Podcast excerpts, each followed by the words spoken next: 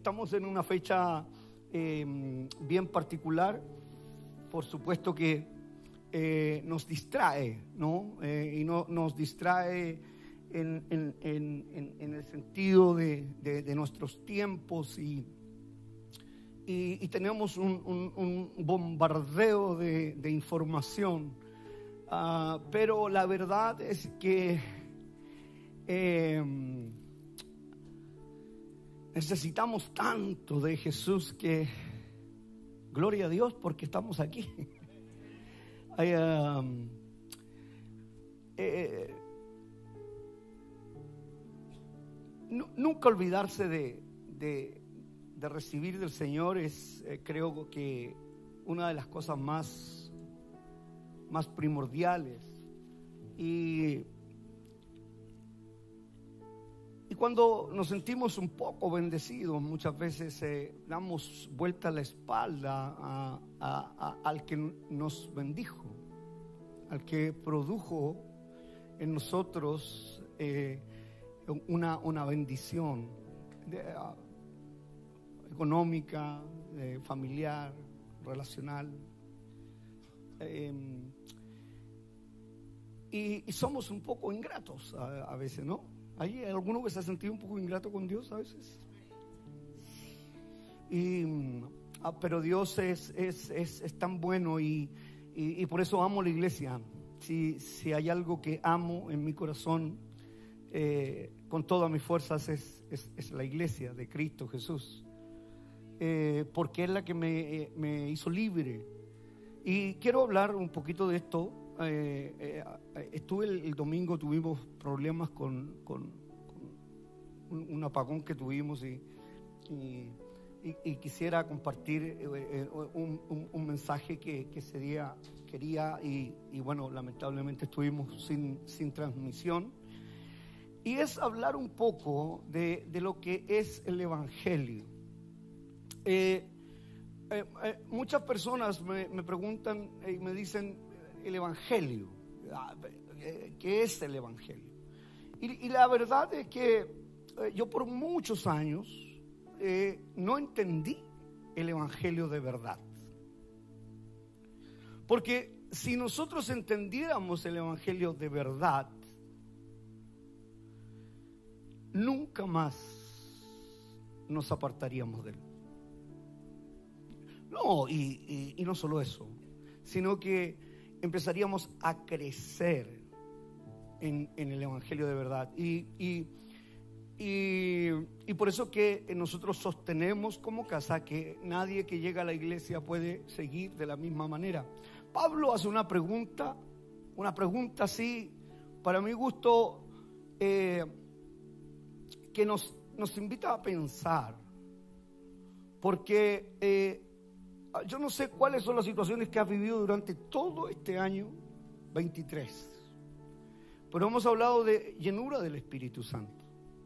Y a principio de año mostramos el, primer domingo que cayó, día uno, eh, eh, soltamos una palabra profética inspirada por el Espíritu Santo, no una idea del pastor que se levantó con el pie no sé cómo y se le ocurrió la palabra.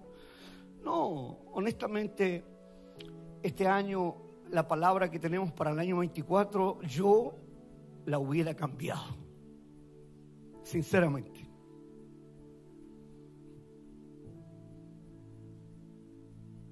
Cuando pensaba y decía, Señor, pero ¿y, puedo cambiarla? Porque la verdad es que eh, eh, los procesos que uno vive a veces en la vida, wow, eh, te confrontan y, ah, y quieres como acomodar, ¿no? Algunas cosas. Quieres a veces acomodar algo y, y tomar algún atajo y ese es el problema del, cristiano que no conoce el Evangelio de, verdad y vive, vive una vida llena de culpas, eh, de, situaciones que, finalmente terminan sacándolo. Y, Pablo hace, hace, una pregunta que, que nos invita a analizar esto ahí en Romanos capítulo 8, versículo 35 de Reina Valera. Él dice, ¿quién? Y, hago énfasis de inmediato en ese quién porque voy a hacer mucho énfasis en ese quién. Pero yo, yo quiero que pienses quién. Dice, ¿quién nos separará del amor de Cristo? ¿Tribulación? ¿O angustia? ¿O persecución? ¿O hambre? ¿O desnudez? ¿O peligro? ¿O espada? Padre, gracias por tu palabra. Que sea tu Espíritu Santo, Señor, que pueda guiarnos y poder recibirla de la manera, Señor, adecuada. Prepara nuestro corazón como una buena tierra, Señor, que cae una semilla y da mucho, mucho, mucho fruto en el nombre de Jesús. Amén, amén.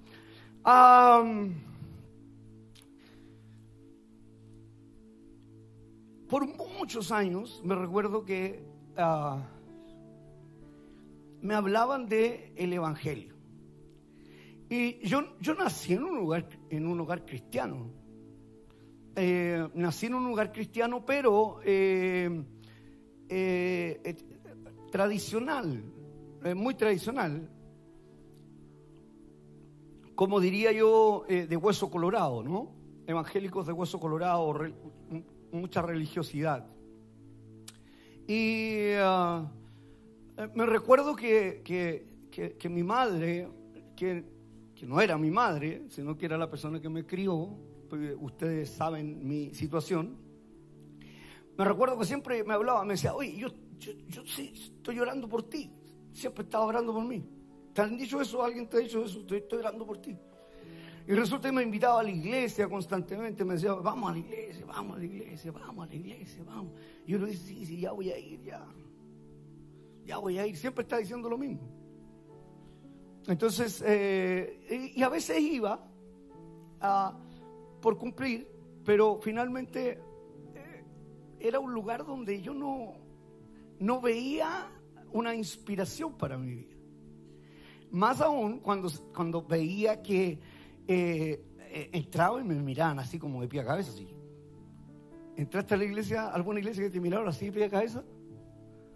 Oh, wow. En vez de saludarme primero. Y depende cómo iba vestido. Si iba, eh, si iba y dolor a cigarro, te miran, pero olvídate. Y yo me fumaba 50 cigarros diarios. Era bueno para fumar.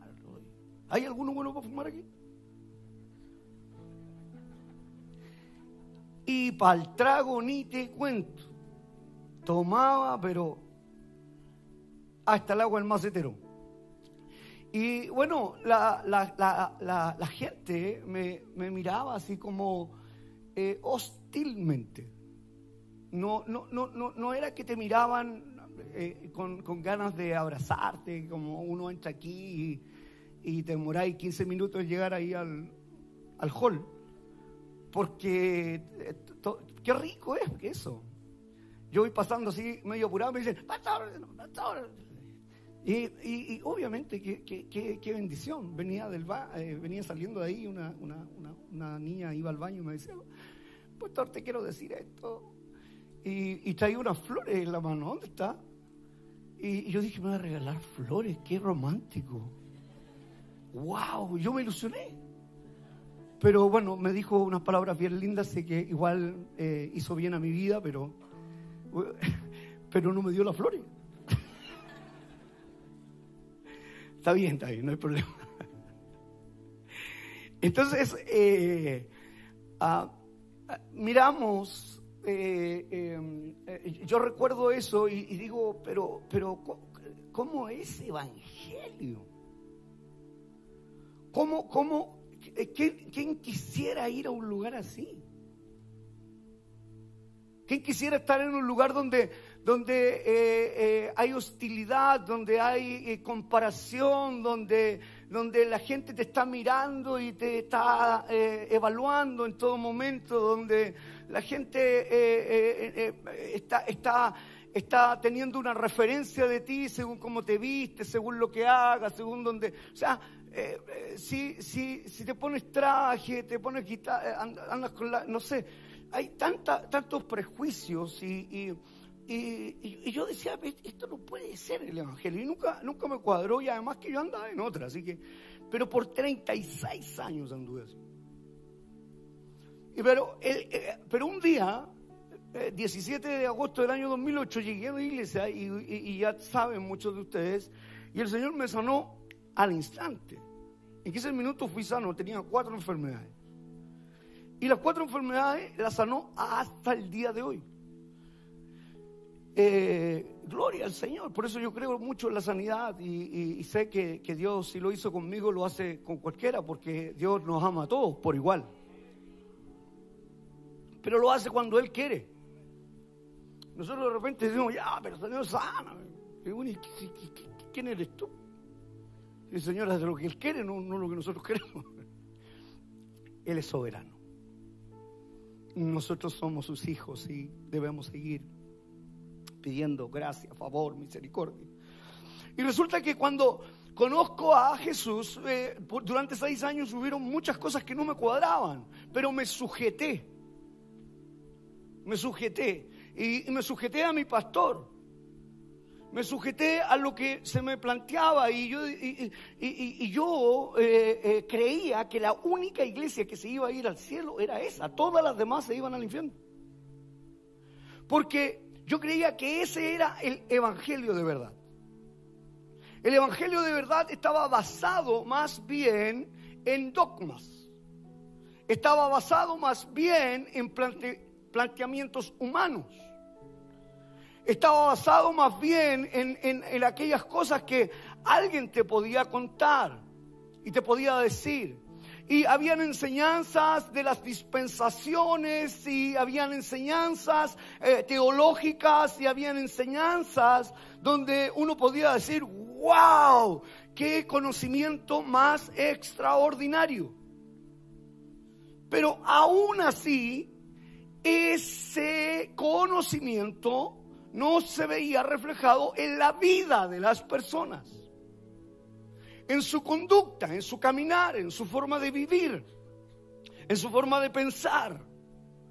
Entonces, no había una coherencia. No, no había una afinación. Entonces, hay algo aquí que no me cuadra. Y empecé a experimentar una, una relación personal con Jesús, aunque me sujeté a una forma de hacer iglesia. Amé, respeté, fui fiel a mi pastor, aunque no estaba de acuerdo en muchas cosas. Y era bravo el hombre. Era bravo. Tenía así una mano. Todavía la tiene. Cuando dejaba caer la mano en la mesa, ándate, cabrito. Yo soy una taza de leche al lado de él. Ah,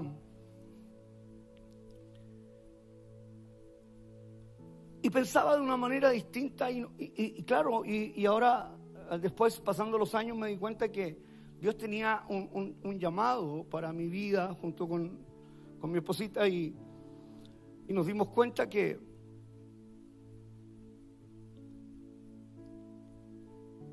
que había mucho más, que no era solo eso.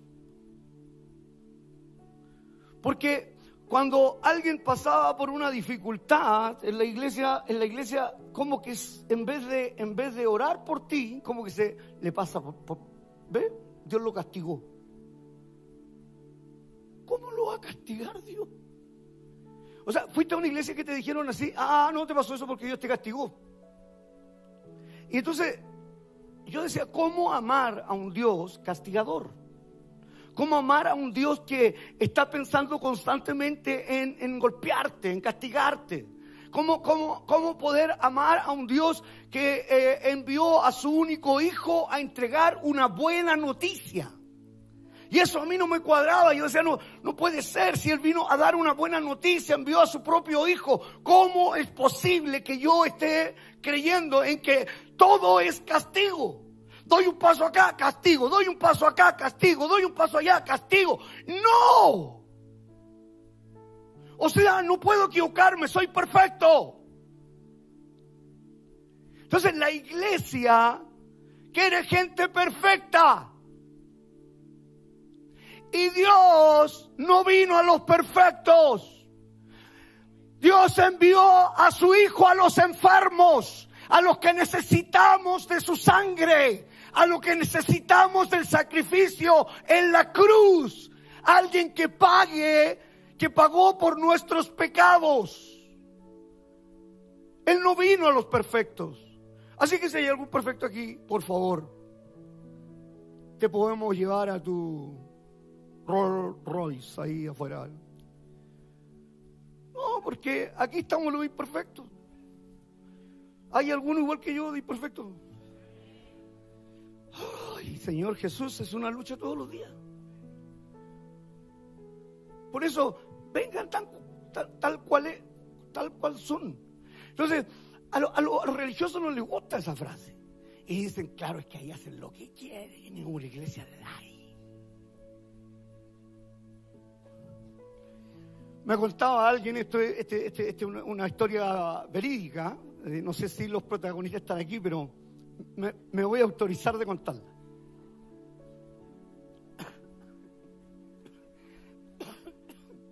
Me contaba esta persona no voy a revelar su nombre.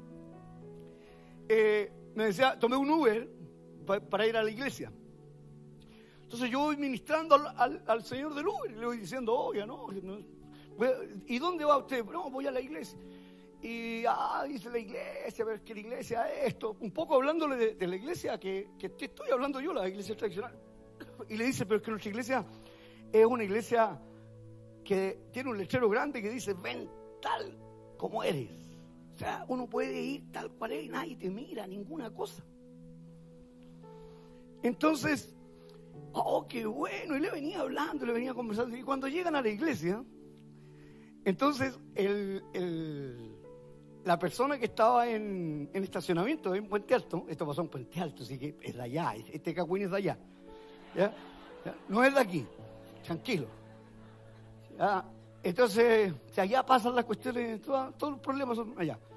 Eh, esta, esta iglesia aquí es más santa. No le digan a nadie, porque se pueden sentir mal los pastores de allá. Eh, y resulta que eh, llega el, Uber y, contento el Uber como emocionado, ¿no? De, saber que había una iglesia de una forma distinta. Qué lindo era. Y resulta que se acerca el, se acerca el, el, el, ¿cuánto se llama? El, que estaba estacionando de seguridad y se le pone en, el, en, el, en, el, eh, en la puerta a la persona que venía a nuestra iglesia. Y le dice, ¿cómo está mi amor? Le dice.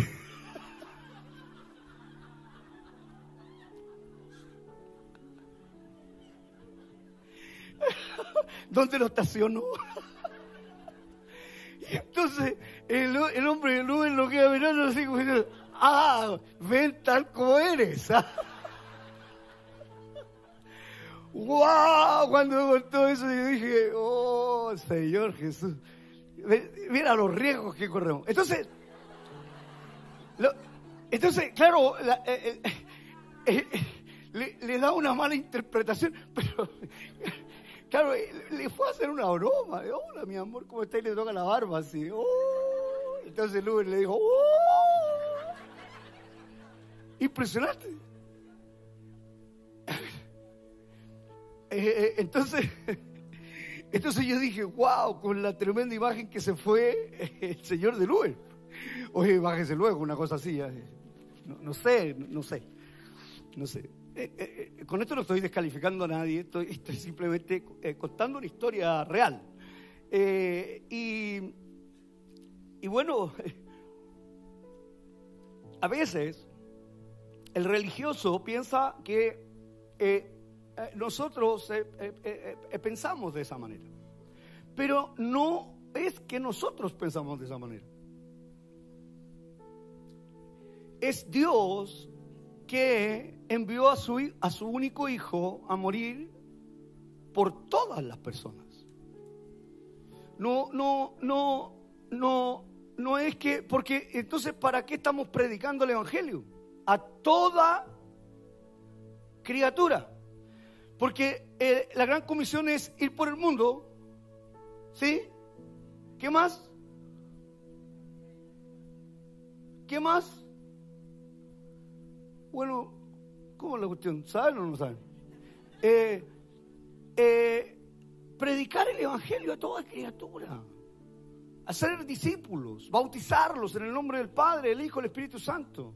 Bautizamos 240 personas hace un, par de meses. Bautizamos 240 personas junto con las de Montevideo y las de, las de Chile. O sea, estamos yendo a otros países. Estamos cumpliendo eh, eh, la gran comisión. Es decir, nosotros estamos en el Evangelio de verdad.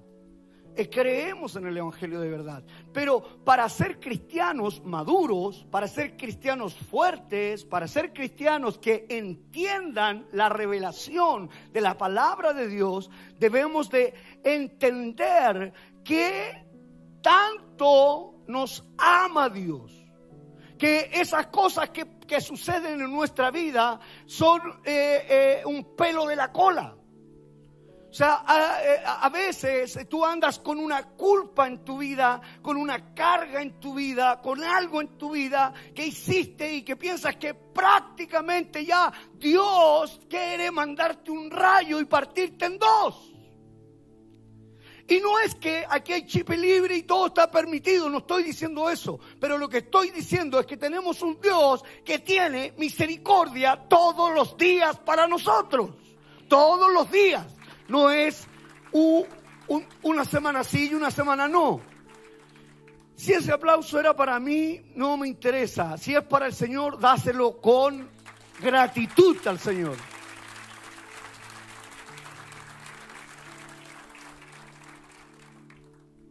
Entonces, eh, es lo que está preguntando aquí Pablo y está diciendo, ¿quién Póngame el versículo, por favor, de nuevo. Dice, ¿quién nos separará del amor de Cristo? Pero cuando hacemos, eh, cuando, cuando Él nos hace esta pregunta, ¿qué tiene que ver con lo otro? Claro, porque cuando yo conozco el amor de Cristo, verdaderamente, nada me separa de Él. Ni el pecado. Entonces, ¿es una línea delgada? Claro. Pero lo real es que nada. Porque Dios no es que hoy día te salva y mañana no. No es que hoy día te, dice ya eres mi hijo y mañana eres huérfano. No, no, no, no. Eres que tú realmente no has conocido la persona de Jesús como corresponde. El que es salvo tiene seguridad de su salvación. El que es salvo, si muere, sabe que se va con el Señor. El que es salvo vive una vida a concho, como diría alguien. ¿Por qué? Porque en cualquier momento la podemos perder. Este es el único momento que es nuestro. No sé qué va a suceder en, un momento más. Puedo perder la vida. como ha pasado en un montón de, situaciones, pero, pero, lo que quiero decir es que el, apóstol Pablo está haciendo una pregunta que es, que es difícil de responder. ¿Quién nos separará? ¿Quién? Dame el nombre. O sea, yo quiero hacer un parafraseado y ampliar un poco la pregunta y decir, ¿quién? Dame el nombre, dime, ¿quién nos separará? Dame algo, dime algo, por favor. Pero pero si yo tengo esa buena noticia, entonces ¿cómo vivo mi vida? Si yo tengo esa buena noticia, ¿cómo camino? Si yo tengo esa buena noticia, entonces ¿cómo hablo? Si yo tengo esa buena noticia, ¿cómo trabajo? Si yo tengo esa buena noticia, entonces ¿por qué no disfruto de lo que Dios me ha dado? ¿Quién? ¿Quién? Pero, ¿cuántos se sienten frustrados porque no tienen dinero para regalarle algo a alguien? pero es que está bien regalar y, y bueno, si lo puedes hacer, pero si te angustia, eso es malo. Porque no es el sentido de la Navidad. No, no es el verdadero sentido. Y la gente, veo gente que anda angustiada. ¿Cómo andáis? No, mal. ¿Por qué no, no va a poder regalarle a nadie? ¿Y qué tiene? Yo no he visto a nadie que se muera porque no le dan un regalo. ¿Alguien se muere? Pero yo me enojo. Ya saben, si no me dan un regalo a mí, van a tener problemas. No, todos los otro año se los voy a cobrar. Eh, y yo sí que cobro. Eh, ¿Quién nos separará del amor de Cristo? Y, ahí da algunas cosas, Pablo. Yo, yo creo que quedó súper corto, ah, porque dice tribulación. Hace la pregunta, dice, o angustia, eh, o persecución. Pero ¿qué es lo que es persecución? Oye, te podría dar muchas, muchas cosas que tienen que ver con persecución. Muchas cosas. Y, dentro de ella es que, es que eh, muchas veces te sientes así como psicoseado y perseguido por muchas cosas que hiciste. ¿Psicoseado se entiende esa palabra? ¿O no es muy, muy, sí? Ya. Es que no, no sé, no sé, me la enseñaron a mí la población donde yo vivía, entonces no. Ya. Dice tribulación o angustia o persecución o hambre. ¿A qué se refiere con hambre? A escasez. No literal que estés pasando hambre, no, no, no, no, no seas literal. Busca la profundidad de la palabra. Y, y, puedo tener hambre en muchos aspectos, hambre espiritual, puedo tener hambre material, puedo tener hambre, o sea, eh, escasez. En, en, otras palabras, podríamos hablar que hay momentos en nuestra vida que vamos a pasar por este tipo de situaciones y las vamos a vivir. Entonces, dice, eh, hambres o desnudez o peligro, o espada. Pero ¿cómo, pastor? Si, ¿Quién va a sacar una espada? Oye, a mí me han atravesado. Ah, me han atravesado. He visto la. Oh, cómo salió aquí. Y quedó así. El filo. La punta de la espada. ¿Cuántas veces te han traicionado? Esas son las espadas. Entonces, mucha gente lo, le, da una interpretación literal, pero, pero estamos hablando de, una revelación que yo debo sentir en la palabra. Entonces, ¿qué es lo que hace el, el enemigo? Nos saca de, la vida eterna, de lo, que, de lo que Dios nos ha dado. Entonces, Pablo lo que está diciendo, hey, quiero hacerle una pregunta a todo AR Ministries. ¿Quién nos separará del amor de Cristo? Eh, eh, eh, eso está preguntando él. Pero ¿qué es lo que hace el enemigo? Y aquí es donde te quiero, donde te quiero confrontar. El enemigo te saca de la vida eterna que te está ofreciendo Jesús y te trae a lo pasajero. Entonces, tú andas pensando todo el día, por ejemplo, cuando andas angustiado, ¿quién me separará del amor de Cristo? ¿Andas pensando así? Hola. Hola. Entonces, eso es lo que está haciendo Pablo. Pablo está diciendo, oye, oye, espera un momento, a ver, ¿quién te puede separar del amor? Anda, cuestión, ¿qué importa? Échale para adelante. Oye, anda, pero, ¿qué importa? Échale para adelante. Eh, es que, pastor, me caí, pequé.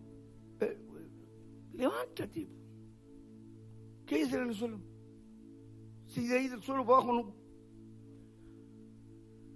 Levántate. Entonces, el verdadero evangelio levanta, restaura, da nuevas oportunidades, hay misericordia nueva cada día. El, el evangelio que nos enseñaron pegaba un balazo, ¡pa! Que muera y se vaya al infierno. No, no, no. El Evangelio de verdad nos da oportunidades para seguir adelante, nos da oportunidades para volver a emprender, nos da oportunidades para volver a pensar, nos da oportunidades para volver a soñar, nos da oportunidades para restaurar, nos da oportunidades. Ese es el verdadero Evangelio. Por eso amo la iglesia. Porque es un lugar de restauración. Aquí está el maestro, aquí venimos los que venimos desalmados, venimos de repente un poco angustiados, un poco tristes, un poco pobres, un poco con escasez. Aquí venimos aquellos que tenemos esa gran necesidad en nuestra vida. Entonces, ¿con qué expectativas vienes a la iglesia hoy día? Si aquí puede estar hoy día un milagro para tu vida.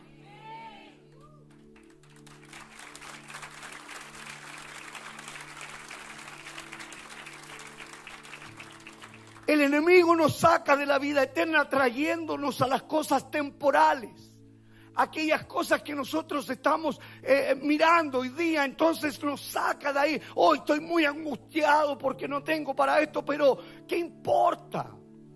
Mira, puede ser que ni alcancé a regalarlo porque antes del 24 venga Jesús. Gloria al Señor. ¿Y te quedaste con el regalo? Y tú dices, ay, me endeudé hace 72 veces. Leña. Leña para el fuego que va a haber. Entonces, ¿por qué lo hace el enemigo de esa manera? Para que juzguemos nuestra vida según lo que pasa hoy y no de acuerdo a lo que pasó en la cruz. Nos engaña nos, nos hace trampa constantemente. Entonces nos traslada no, y nos pone todas estas cosas. Por eso te digo, hay, tantas cosas que tú estás mirando a través de, las redes sociales, todos, no, no, eres solo tú, todos, todos, todos, todos, todos, todos somos engañados de alguna u otra manera, todos. Yo levanto las dos manos y los dos pies. Porque ese es el Evangelio de verdad, reconocerse un miserable, como Pablo lo dijo, quiero hacer lo bueno, pero hago exactamente lo contrario, miserable de mí. ¿Quién podrá sacarme de este cuerpo pecaminoso? ¿Alguien, se siente así? Porque si Pablo, que era el apóstol Pablo, se sintió así, entonces, miserable. Pero ¿cómo va a tratar como miserable, pastor? Claro, cuando, cuando, somos carnales y que. Claro, pero, pero, pero, pero, pero, pero la vida no termina ahí. Hay, hay mucho más y, es la trampa del enemigo. Eh, yo siempre digo, no quiero ser autorreferente, pero porque no, no, no quiero hacer una teología desde mi testimonio, nunca, no es mi idea, jamás. Pero, pero, pero los testimonios son para aumento de fe. Y yo, y, yo, y yo pensaba que mi vida acababa ahí. Si yo hubiera sabido lo que venía, uff, me hubiera reído. Qué bueno que me pasó esto. Pero sufrí. Y sufrí, me revolqué sufriendo. Por lo que me pasó. Me revolqué sufriendo y yo decía, pero ¿cómo? Yo no me merezco esto, qué injusta es la vida. Y capaz que tú estás diciendo hoy día que injusta es la vida, que injusto es Dios conmigo.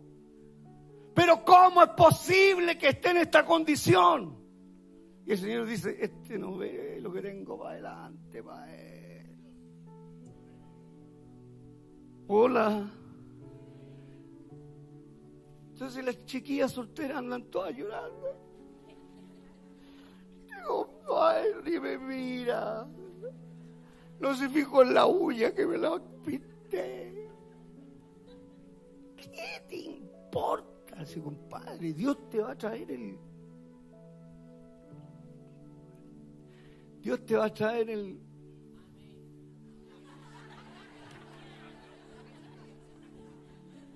Gloria al Señor.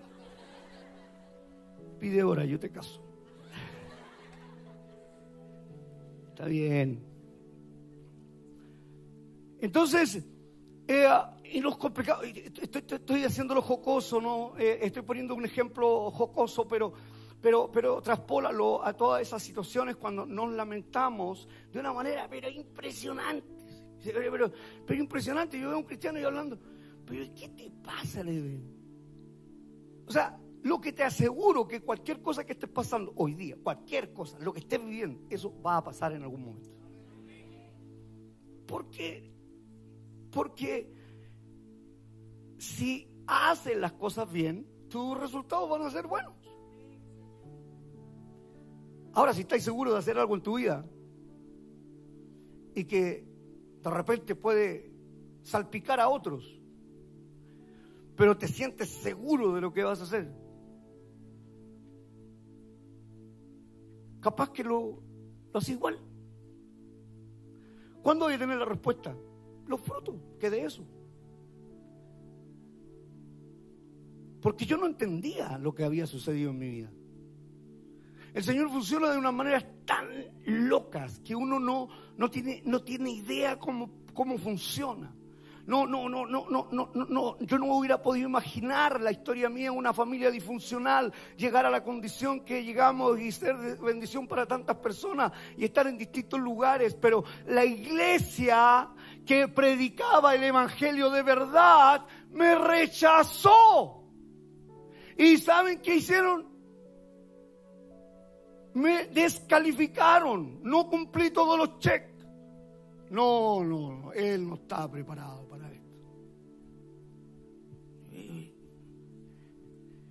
Y con todo, con todo respeto, eh, si algún pastor de la iglesia donde pertenecí me está viendo, eh, no es una crítica, simplemente se equivocaron. Y los perdono. Mi pastor confió en mí.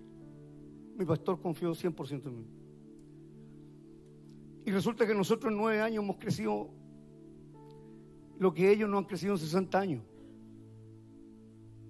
Ni una sola iglesia de las que ellos tienen, tienen la membresía que tenemos nosotros.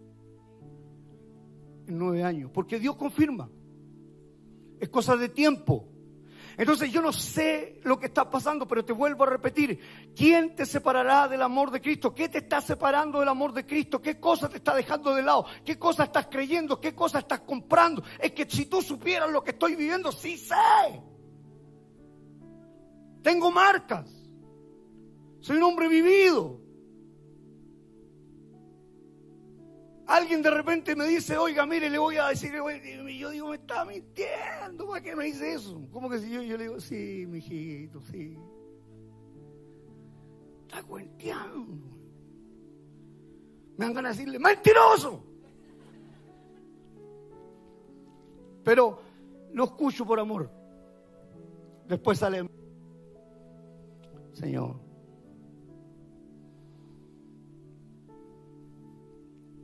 Solo eso digo, Señor.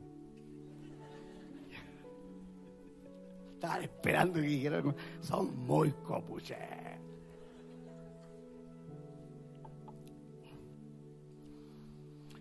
El enemigo lo hace para que juzguemos la vida según lo que pasa hoy, en el presente, en el ahora, en el momento. No pensamos y se nos olvida el sacrificio que Jesús hizo por nosotros. Entonces, estamos pendientes de lo que pasa ahora, desconociendo absolutamente que aunque te equivoques, seremos perdonados. Desconociendo absolutamente que aunque te tropieces de boca, seremos levantados. Desconociendo absolutamente que Él puede transformar todo lo que el enemigo nos quiso robar y sorprendernos multiplicando nuestras capacidades. Eso se nos olvida, lo pasamos por alto. Entonces, eh, eh, por eso Pablo, este, este, este quién, yo, yo, me podría quedar en este quién eh, predicando como cuatro días más, porque es demasiado profundo. ¿Quién? Si entonces yo, yo, yo cuando me paro frente al enemigo digo, ¿quién? A ver, dame el nombre, ¿a dónde está ahí? ¿Quién? ¿Quién? ¿Quién llega a tu casa? ¿Quién? ¿Quién me va a separar? ¿Quién? Del amor de Jesús, del amor de Dios. ¿Qué podría hacer? Nada. Absolutamente nada, pero vivimos una vida miserable, vivimos una vida infeliz, vivimos una vida como incrédulos. ¿Por qué? Porque no hemos conocido el verdadero sacrificio de Jesús, no hemos conocido el Evangelio de verdad. Si tú y yo conociéramos el Evangelio de verdad, ¿sabes cómo andaríamos en la calle? Soy cristiano evangélico. Y llegaría a tu, a, tu, a tu empresa y, el jefe te dice, hoy no ha ido mal, pero nos va a ir bien. ¿Y por qué nos va a ir bien? Porque yo soy una hija del Señor. No, pero no nos avergonzamos, nos quedamos callados. ¿Sí o no? Entonces, nuestra actitud muchas veces como cristiano es peor que la de un incrédulo. Hola. Entonces ya los jefes dicen, yo he conversado con personas aquí que son empresarios y me dicen, oiga, contraté a esa persona de la iglesia un cacho, pastor. Me la recomendó Pastor Patito. Yo digo, déjate de meterte en cosas, Patito, le digo yo. Entonces, porque actuamos de una manera que no debemos actuar. Tú y yo como cristianos podemos pasar por este tipo de situaciones, pero no olvidarnos que nada nos va a separar del amor de Dios, porque allí se dio lugar a un sacrificio eterno y no es un sacrificio eventual. Jesús no es por un evento tuyo. Mira, entiende esto porque es una revelación. Jesús no murió por un evento tuyo, uno. No, no, no, no, no murió por un, un evento. Él, él no murió por una equivocación. Él no murió por ti por un pecado. Él murió por todos los pecados de la humanidad y reconcilió de una vez y para siempre al mundo con Dios. De una vez y para siempre. No, pero nosotros somos culposos. ¿Por qué? ¿Sabe por qué? Porque, porque pensamos que, podemos ganarlo con nuestro esfuerzo. Que como nosotros tenemos que trabajar para tener, pero es que este es un regalo inmerecido. Tú y yo no lo merecemos. Hagan más, no te lo mereces. Hagan menos. Entonces viene, viene, viene el hombre a recibir su paga, que vino, cuenta los evangelios, viene el hombre a recibir su paga, que lo recién lo habían contratado ya dos horas. Y el que había trabajado un día entero dice, oye, tú eres un, jefe injusto. Porque a este le pagas exactamente lo mismo que, a mí, si yo trabajé todo el día. Y a este le estoy pagando lo mismo. Y, el jefe le dice, en la, parábola le dice, es que yo soy el jefe. Yo hago como yo quiero.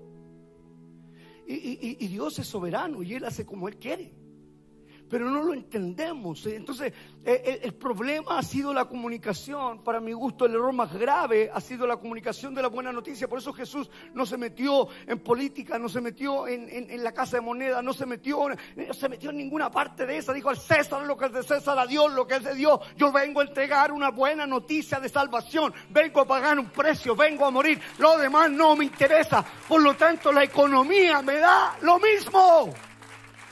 Dios proveerá. Dios está con nosotros en todo tiempo. Esté el presidente que esté. Mira, aquí hay mucha gente que llegó con una maleta y tiene ahora más de lo que tenía en Venezuela.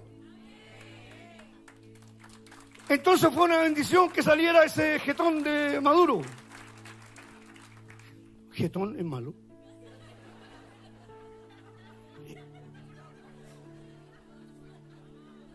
¿No? Perdón. Imbécil entonces, ¿no? Ya, perdón, perdón. Alguien va a decir hoy qué terrible este pastor, qué terrible. Yo, yo, yo sé que están pensando eso. Ya, pero es lo que hay, no hay más. Eh, ya me voy el sábado, así que tranquilo.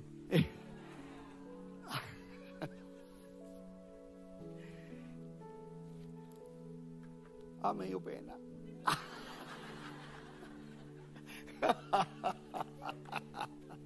Eh, Entonces, eh, es un sacrificio eterno el que hizo. Por eso Pablo está diciendo, ¿quién? O sea, ¿quién? ¿Quién nos separará? Pero no es el mismo que, no es el mismo que, decía miserable de mí. No, es que e, este ahora ya lo entendió. Es como Pedro, que traiciona a Jesús y, y, lo niega tres veces. Y después se encuentra con Jesús y Jesús le tenía un pescadito frito, un desayunito. Le decía, me negaste tres veces, pero ahora te tengo que preparar un desayuno. ¿E, ¿Eso, eso tiene lógica? Si a ti te niegan tres veces, tú vas a tener el desayuno ahí en un palo. Pero Jesús no es así. Entonces, ese Dios castigador que hablan no es real. Ah, pero Dios es amor, pero fuego consumidor. Te invito a una reunión especial para meterte ahí en aceite caliente para que entendáis qué es lo que significa fuego consumidor. Porque de verdad que eh, es, sacado totalmente fuera de contexto. Dios nos ama, Dios nos ama, somos su creación, somos sus hijos, no somos huérfanos. Dios aborrece, por supuesto, todas aquellas cosas que son eh, eh, malas en nuestra vida, pero el Padre nunca hubiera recibido al Hijo pródigo si realmente no lo amaba siempre lo amó, siempre lo esperó, estaba ahí eh, en, su silla de, de, meser, esperando que apareciera. Y cuando apareció, salió corriendo a buscarlo. Y le digo, no me importa lo que hiciste. O le, o le dijo, a ver, ¿cómo hiciste esto? No, no le dijo. Entonces, pero hay una, una, culpa y eso es lo que te hace, eso es lo que hace, lo que hace que la gente esté muy mal. Mira, la cruz será para siempre la intercesión que nos libera de toda culpa y de toda condenación. Debes recordar la cruz y lo que está haciendo Pablo cuando dice, ¿quién nos separará del amor de Cristo? Él, está diciendo eso. En otras palabras, lo que él está diciendo, oye, vuelve a la cruz porque esa es la intercesión. Recuerda el sacrificio de Jesús, porque eso te trae libertad. Recuerda a cómo Él pagó y dejó clavada todas tus culpas en el madero de la cruz. No hay condenación, está cancelado. Entonces, ¿cuál es la clave? Volver a la cruz. La clave es, volver a la cruz y permanecer allí constantemente. La cruz no es un lugar de paso, es decir, eh, aprendí que Jesús murió por mí eh, y, y, punto. No, no, no, no es un lugar de paso, es un lugar para quedarse ahí y nunca deberíamos salir de ahí, siempre recordar el sacrificio eterno de Jesús. ¿Qué es entonces el Evangelio de verdad? Es el amor de Cristo. El Evangelio de verdad es el amor de Cristo. No es más que eso, es buenas noticias, no malas. El castigo es una mala noticia o una buena noticia. Es una, es una mala noticia si te digo te vamos a castigar, estás condenado. ¿Qué es una buena noticia? Mala. Pero Jesús vino a dar buenas noticias. Y hoy día tengo una buena noticia para ti. ¿Sabes qué? El pecado que cometiste, hoy día el Señor lo puede perdonar. Eh, si hoy día has, cometido algún tipo de error, el Señor te puede restaurar. Si hoy día estás viviendo algún tipo de escasez, el Señor lo puede resolver en nuestra vida. Algo puede suceder sobrenatural. Pero tú debes de esforzarte, hacer el acto de fe, creer que hay un Dios real, verdadero. ¿De dónde vendrá mi socorro? Mi socorro viene de parte de el Señor. Sea, eh, eh, eh, no puedes seguir pensando de una manera diferente. O sea, déjate de pegarte en la cabeza todos los días. No, que soy malo, que soy malo, que soy... Ya eres malo entonces. O sea, no. Dios te ama tal y como eres. ¿Sabes por qué? Porque Él te entretejió. Él te hizo, Él sabe cada cada pensamiento, cada tentación, cada mirada, cada intencionalidad.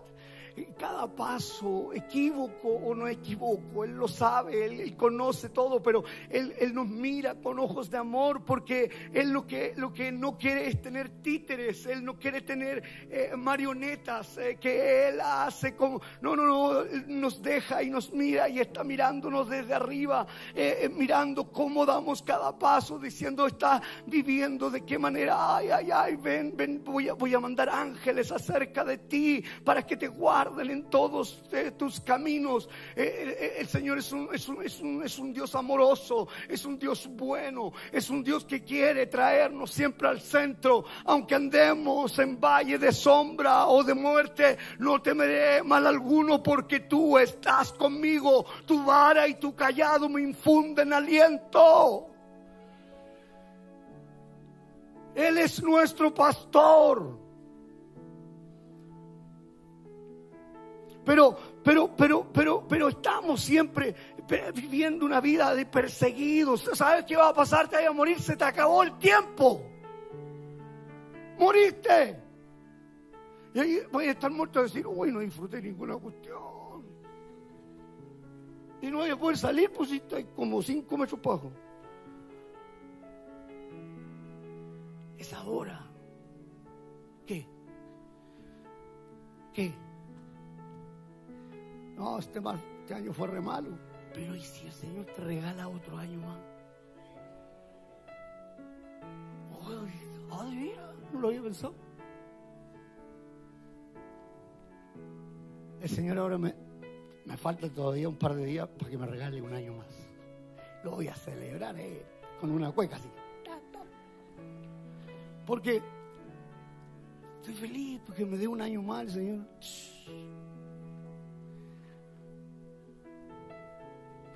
Bacán.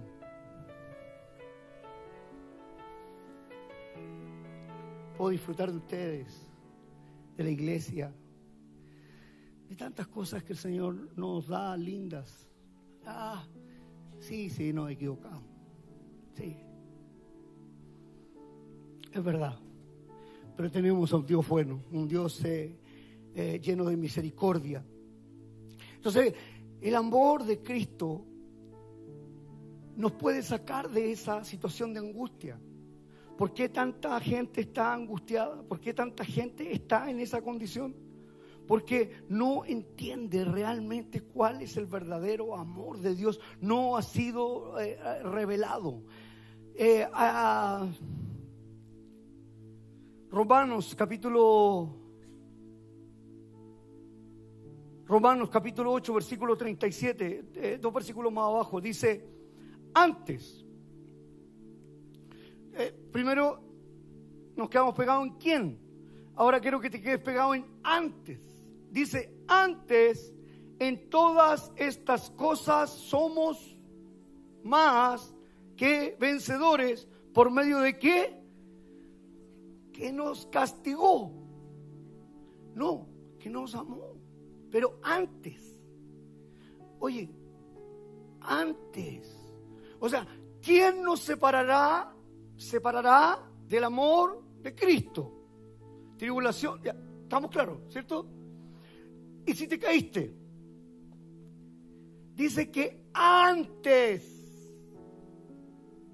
somos más que vencedores. O sea, no vencedores, más.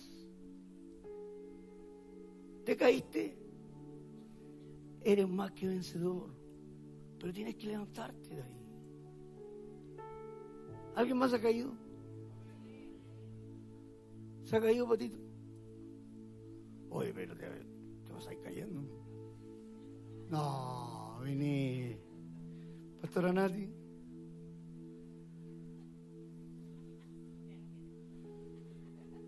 Pastora Brila. Somos los pastores los primeros que debemos de reconocernos imperfectos. Somos los pastores los primeros que debemos de decir necesitamos de Jesús todos los días de nuestra vida.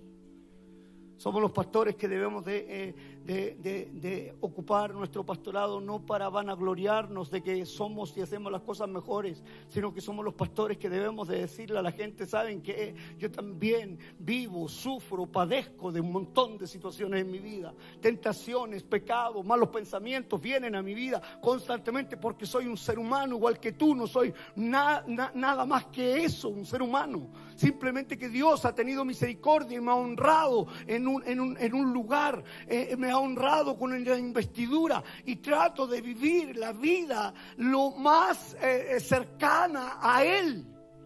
Pero es eso. Pero no, los pastores, el Evangelio de verdad, ellos eran los únicos santos, santos, santos y eran más santos que Dios. Y la verdad que no es así. Entonces dice Romano, para terminar, dice, antes de todas estas cosas somos más que vencedores. Es decir, antes, eh, eh, queridos amigos, antes. O sea, todo lo que te esté pasando, tribulación, carga, angustia, escasez, hambre, traición, todo, dice, antes somos más que vencedores. O sea, el Señor ya sabía que iban a venir a nuestra vida. El Señor ya sabe. Por, por eso que cuando te perdona, te perdona los pecados pasados, los presentes. ¿Y qué, y qué hace con los futuros? Porque, a cuénteme, de los que han recibido a Jesús aquí, ¿cuántos se bautizaron aquí? Levanten la mano que se bautizaron. ¿Han vuelto a pecar? Hola. Pero el Señor ya lo perdonó. Entonces, cuando yo tengo esa revelación en mi vida, ¿qué quiero hacer? Servirle al Señor. Cuando yo tengo esa revelación, ¿sabe lo que quiero hacer? Correr a la iglesia. Cuando yo tengo esa revelación, quiero diezmar para que la iglesia se ensanche. Hola. Cuando yo tengo esa revelación, quiero que mi iglesia crezca quiero que alcanzar a otro, porque tengo la revelación. Porque yo digo esto que me hizo bien a mí, yo quiero que otros lo tengan, que lo vivan. Pero como no conocemos la, revelación, entonces finalmente eh, el amigo no quiere, no quiere ser como tú. No ve en ti una referencia, no ve en ti una influencia, no ve en ti un cambio, no ve en ti un modelo, no ve en ti un eh, pequeño Cristo. Por eso Gandhi dijo, me gusta Cristo, pero los cristianos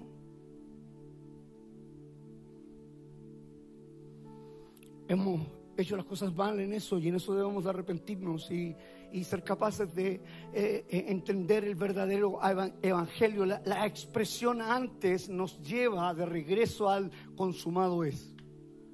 Consumado es, consumado es. Ya está listo. Ya está, se rompió el velo, pasen directo no hay ningún tipo de problema. Entonces, no es un evangelio like el que predicamos, es un evangelio de verdad. Dice el Salmo 23, 1, 3, que es sumamente conocido, Jehová es mi pastor. Número uno, dice, número uno, nada me faltará. Número dos, en lugares de delicados pastos me hará descansar. Número tres, junto a aguas de reposo me pastoreará. Número cuatro, confortará mi alma. Número cinco, me guiará por sendas de justicia por amor. De nuevo, por amor, no por ti. No es por ti, ni es por mí, es por amor.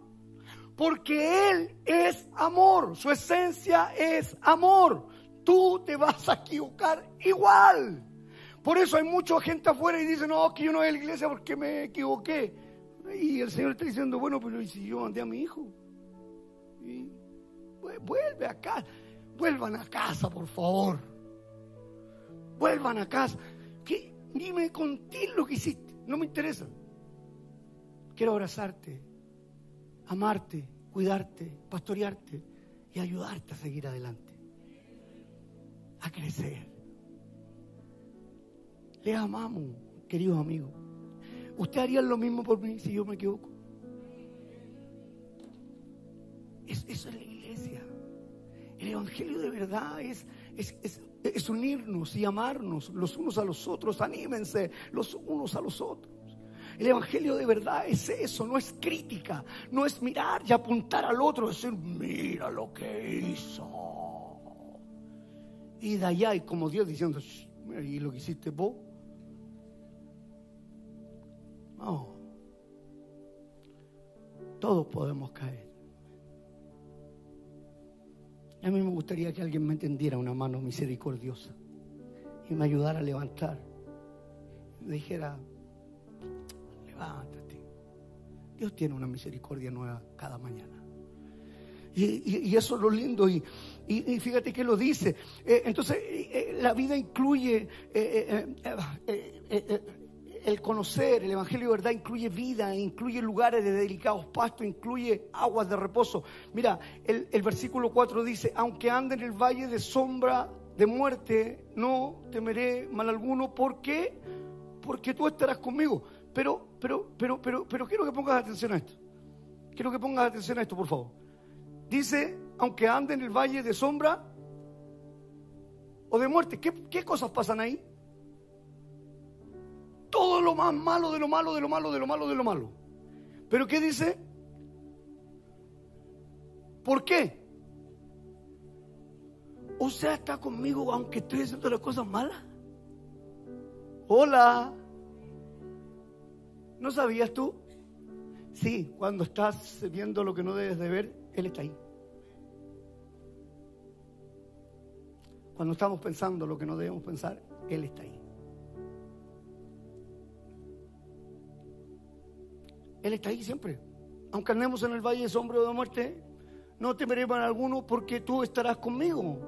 O sea, estarás conmigo siempre, en, en, todo momento, en todo momento. Dice, tú estarás conmigo tu vara y tu callado, es decir, Él va a hacer algo para traerme de nuevo, me infundirán aliento, porque dime cuántas veces has estado así, ya no, no tengo ni aliento. No, ya no hay aliento para caminar. Y Él dice, Hoy día te infundo aliento en el nombre de Jesús. En el nombre de Jesús. Alguien quiere recibir aliento de parte del Señor. Alguien quiere recibir un aliento, algo de parte de Él, que viene de Él, que nos trae nuevas fuerzas. Que volvemos a soñar, que volvemos a creer, que volvemos a confiar en un Dios bueno. Y mira, mira, mira lo que, lo que por, por, eso incluye valle de sombra. Y después dice el versículo 5 y 6, dice, aderezas mesas delante de mí en presencia de quién? De mis angustiadores. ¿Qué es lo que decía Pablo? Decía, ¿quién nos separará del amor de, de, Cristo? Decía, angustia, persecución,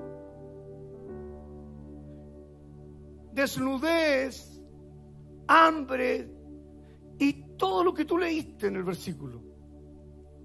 Pero mira lo que está diciendo aquí. Para que no entienda, dice, aderezas mesa delante de mí en presencia de mis angustiadores. O sea, en este salmo está la respuesta que Pablo entendió. Oh, wow, dijo. Por eso, ¿quién, ¿quién me va a separar del amor de Dios? Porque después el Señor prepara un banquete frente de todo eso. ¿Cómo se llama? Eh, eh, ¿Cómo se llama? Dame el nombre, por favor el que te está separando del amor de Jesús. El que, te está separando del amor de Cristo. Dame el nombre, ¿cómo se llama? Enfermedad, cáncer, escasez, ¿cómo se llama? Dime, ¿cómo se llama? Suelta tu lengua y di, ¿sabes qué se llama esto? Y, y, háblale y dile, ey, ey, ey, ey. Pero antes, antes soy más que vencedor. Pero además de eso, eh, el, Señor preparará una mesa delante de esos angustiadores, es decir, en otras palabras, en un parafraseado, los avergonzará. Oh, wow. ¿Quién, quién, quiere vivir un evangelio así? Oh, yo no lo quiero dejar. Dice, delante de mis angustiadores, y después viene el Señor y dice, ¿qué dice después? ¿Por qué unge mi cabeza con aceite? Porque el aceite es símbolo de sanar heridas. Entonces tú tienes una herida aquí en tu cabeza, en tu mente, en tus pensamientos. Él dice que derrama un aceite y unge tu cabeza con aceite. Y empieza a suceder algo sobrenatural. Y esas heridas que habían ahí, hoy empieza el Señor a sanarlas. Cada una de esas heridas el Señor la empieza a sanar y empieza a sanar y empieza a sanar. Cada una de esas heridas. Unge mi cabeza con aceite. ¿Y qué es lo que dice? Ah, pero no te voy a dejar hasta que tu copa esté rebosando. ¿Cuántos se quieren ir hoy día llenos del Espíritu Santo? Entonces, y después dice, unge mi cabeza con aceite, mi copa está rebosando. Ciertamente el bien y la misericordia, y esta es la última revelación, así que ahora termino de verdad. Dice, el bien y la misericordia. Pero ¿para qué quieres misericordia si ya el bien está contigo?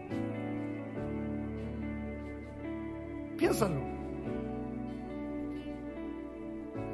Dice que el bien me seguirá. Oh, pues si estoy bien, entonces ¿para qué quiero misericordia? Porque siempre te vas a caer. Y Él ya lo sabe. Por eso Él dice, el bien y la misericordia. Porque aunque estés bien, te puedes caer. Por eso Pablo dice, el que cree que esté firme, cuide no caer. Es humildad el Evangelio. Es humildad, es reconocer eh, eh, eh, que necesitamos de Él. Dice, unge mi cabeza con aceite, mi copa está rebosando. Ciertamente el bien y la misericordia me seguirán todos los días de mi vida. Y en la casa de Jehová moraré por largos días. Conclusión, cuando yo conozco el Evangelio de verdad, jamás salgo a la iglesia. Cuando yo conozco el Evangelio de verdad, amo estar aquí. Cuando yo conozco el Evangelio de verdad, esto es mi vida. Cuando yo conozco el Evangelio de verdad, yo abrazo, abrazo, amo, quiero, quiero recibir porque es aquí donde yo me puedo ser restaurado. Entonces, esa iglesia que yo te conté que fui, oh, arranquen de allá. Porque tú necesitas una iglesia que te abrace, que te ame, que te levante. Ay, pastor, pero va a aguantar todas las cosas. Bueno, Jesús le dijo a los que venían con una piedra, ni se preocupó, estaba sentado. Ni se preocupó. Y dijo, bueno, no, hay problema, eh, pero hagámoslo así. El que no haya hecho nada malo, no haya pecado, tiene la primera. Y ya ustedes se saben la respuesta. Usted sabe lo que pasó. Ese es el Evangelio de verdad. Entonces, ¿qué vas a hacer? Ya, se nos fue el 23. ¿Cómo, lo hiciste este 23? ¿Lo hiciste de nuevo a tu manera, a tu forma? ¿No le quisiste dar un año a la iglesia? Yo te ofrecí, como pastor, te dije, dale un año al Señor. ¿Y sabes qué hiciste? Caso omiso. Dijiste, por ningún motivo. Hola, aquí hay varios. Que le dije, dale un año al Señor. Dale un año al Señor. Dale un año al Señor. ¿Sabe cómo yo estoy viendo cómo están terminando el año varios. Y estoy viendo cómo están terminando su año varios que le han dado un año al Señor. ¿Por qué? Porque cuando yo le di un año al Señor, y, después fui a hablar con él, le dije, Señor, ¿puede ser otro año más? Y yo me dijo, claro. Y estuve dos años. Y después le dije, oye, ¿y puede ser un año más? Y él me dijo, claro. Y terminé también el año que de nuevo fui para allá. Porque cuando me caía, él me levantaba. Me iba bien y esa misericordia venía cuando me equivocaba. Entonces iba de nuevo. Y él me dijo, no, no, no solo te voy a dar un año más. Te quiero dar una vida eterna conmigo. Y yo le dije, ¿en serio?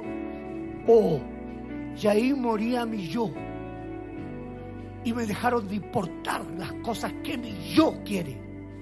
Y lo único que me importa hoy día es predicar el Evangelio de buena noticia del Señor. El Evangelio de verdad. Para que gente sea restaurada, gente sea sanada, tenga oportunidades, cambie su vida y pueda ver que hay un Dios poderoso que no quiere castigarte, quiere amarte por toda la eternidad, pero no te obliga.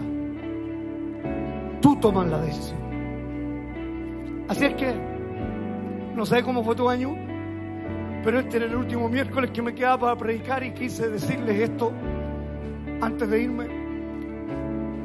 Y te espero para la palabra del año. Vuelvo. El domingo 7 voy a estar en Puente Alto a las 7 de la tarde dando la palabra del año. Yo desde ya tiro el spoiler.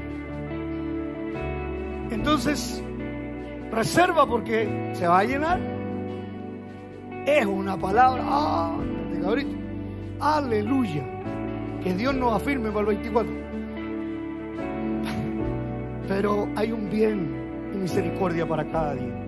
Yo quiero invitarte ahí donde estás a, cerrar tus ojos, inclinar tu rostro y decirle, oye Señor, realmente yo no, creo que nunca lo entendí de esa manera. Habrá, Señor, hoy día alguien que tú le has revelado a su corazón, a su mente, a su espíritu, el Evangelio de verdad. Señor, hoy día será que alguien lo está comprendiendo de, de la manera correcta. Señor, ¿será que hoy día alguien está entendiendo, Dios, que, que, tú eres un Dios de amor, que tú eres un Dios bueno, que tú ya conoces, Señor, todas nuestras eh, iniquidades, que conoces todas nuestras porquerías, Señor, que conoces y, lo que quieres, Dios, es cada día eh, restaurarnos, hacernos eh, cada día de, nuevo, Señor, levantarnos. Señor, ¿qué podríamos ocultar ante un Dios? tan grande, tan poderoso. Señor, aquí hoy día nos presentamos tal y como somos, Señor, insuficientes. Señor, nos presentamos ante tu presencia, Dios, porque en dónde más iremos, en quién podríamos confiar, Señor, pero en ti hay esperanza. La esperanza está en ti, Señor Jesús. Así es que mientras tú te, te, te, te comunicas con el Señor y puedes hablar con Él con tu rostro inclinado, tus ojos cerrados. Eh, ah, no sé si hay alguien que ha venido hoy día y que nunca ha recibido a Jesús en su corazón. Si ese es el caso y nunca has recibido a Jesús en tu corazón, no te haré pasar aquí adelante, solamente allí donde estás. Eh, simplemente con una seña, levántame tu mano así, bien alto, para saber si hay alguien que nunca ha recibido a Jesús. Por favor, si la pueden levantar alto porque para poder ver si hay alguien que nunca ha recibido a Jesús. Puedo ver tu mano ahí. Hay alguien más que nunca ha recibido a Jesús en su... Solo los que nunca han recibido a Jesús en su corazón. Allá puedo ver tu mano también. Dios te bendiga. Eso es una valentía tremenda. Vamos, hay alguien más que Dios te bendiga. Eh, en el campus virtual, está campus virtual por ahí. Venga, eh, venga aquí, campus virtual. Eh, si nunca has recibido a Jesús en tu corazón, ahora es el momento que lo puedas hacer. Yo puedo ver tu mano por fe, pero para orar por ti, pon yo acepto a Jesús ahí en el chat. Entonces de esa manera podemos orar por ti. Simplemente orar, porque está tu nombre. Vamos a orar por ti. Que Dios te plante donde sí crees que esta es la iglesia ven y plántate con nosotros. Si es otro lugar, o donde Dios quiera. Pero pon, yo acepto a Jesús y vamos a orar juntos. Hoy día el Señor va a traer restauración no solo a las personas que van a recibir a Jesús, sino que también en la iglesia el Señor va a traer un aliento nuevo. Repitan conmigo los que han levantado su mano. Señor, te doy gracias por este día. Señor, hoy día quiero pedirte perdón por mis pecados. Quiero pedirte perdón por mis ofensas. Y ahora con un corazón limpio, Señor, recibirte en mi corazón como mi Señor y suficiente Salvador. En el nombre de Jesús. Amén. Amén. Yo no sé si hay alguien que necesita recibir un aliento nuevo que hoy día el Señor pueda restaurar, pueda hacer algo especial y sobrenatural sobre tu vida. eh, si eres tú la persona que quiere recibir ese aliento nuevo, solamente allí donde estás, quiero que hagas un acto de fe. Y para mí y para Dios es suficiente que con eso Él te empieza a llenar. Si vas a tomar una decisión de decir, le voy a entregar un año al Señor a partir del 24, se lo voy a entregar, quiero que el Señor me restaure, me cambie, me haga una nueva criatura, que realmente pueda entender el Evangelio de verdad. Solo ahí donde estás, yo quiero orar para que el Señor te dé un nuevo aliento. Ponte en pie y vamos a, a, cantar esta alabanza al Señor. Ponte en pie, solo los que anhelan hacerlo. Vamos, dile, dile, te necesito, vamos, vamos con tus palabras.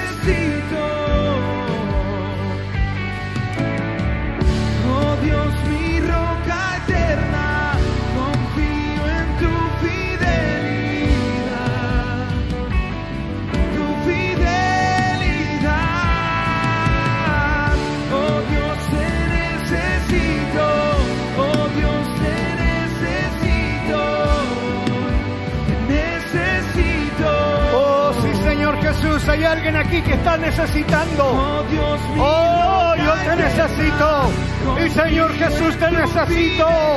Oh, hoy día, Señor, ahora, ahora, ahora te necesito. Y Señor Jesús, ¡Ey, Espíritu Santo! Llena, llena, llena nuestra vida. Señor, derrama aceite. Unción, que la copa, Señor, esté llena. Oh, sí, Señor Jesús.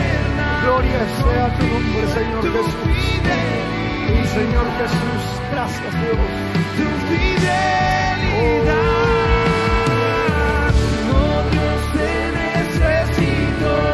Oh Dios, te necesito. Y Señor Jesús, te necesitamos Dios. Oh, sí, Señor Jesús.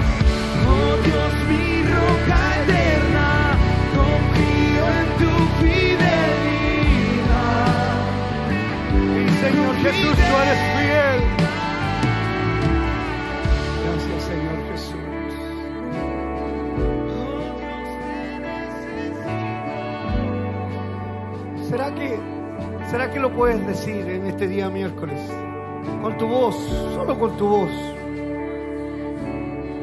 Vamos.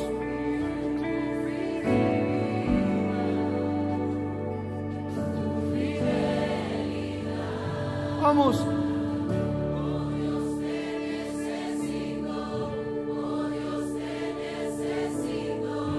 Señor, te necesitamos.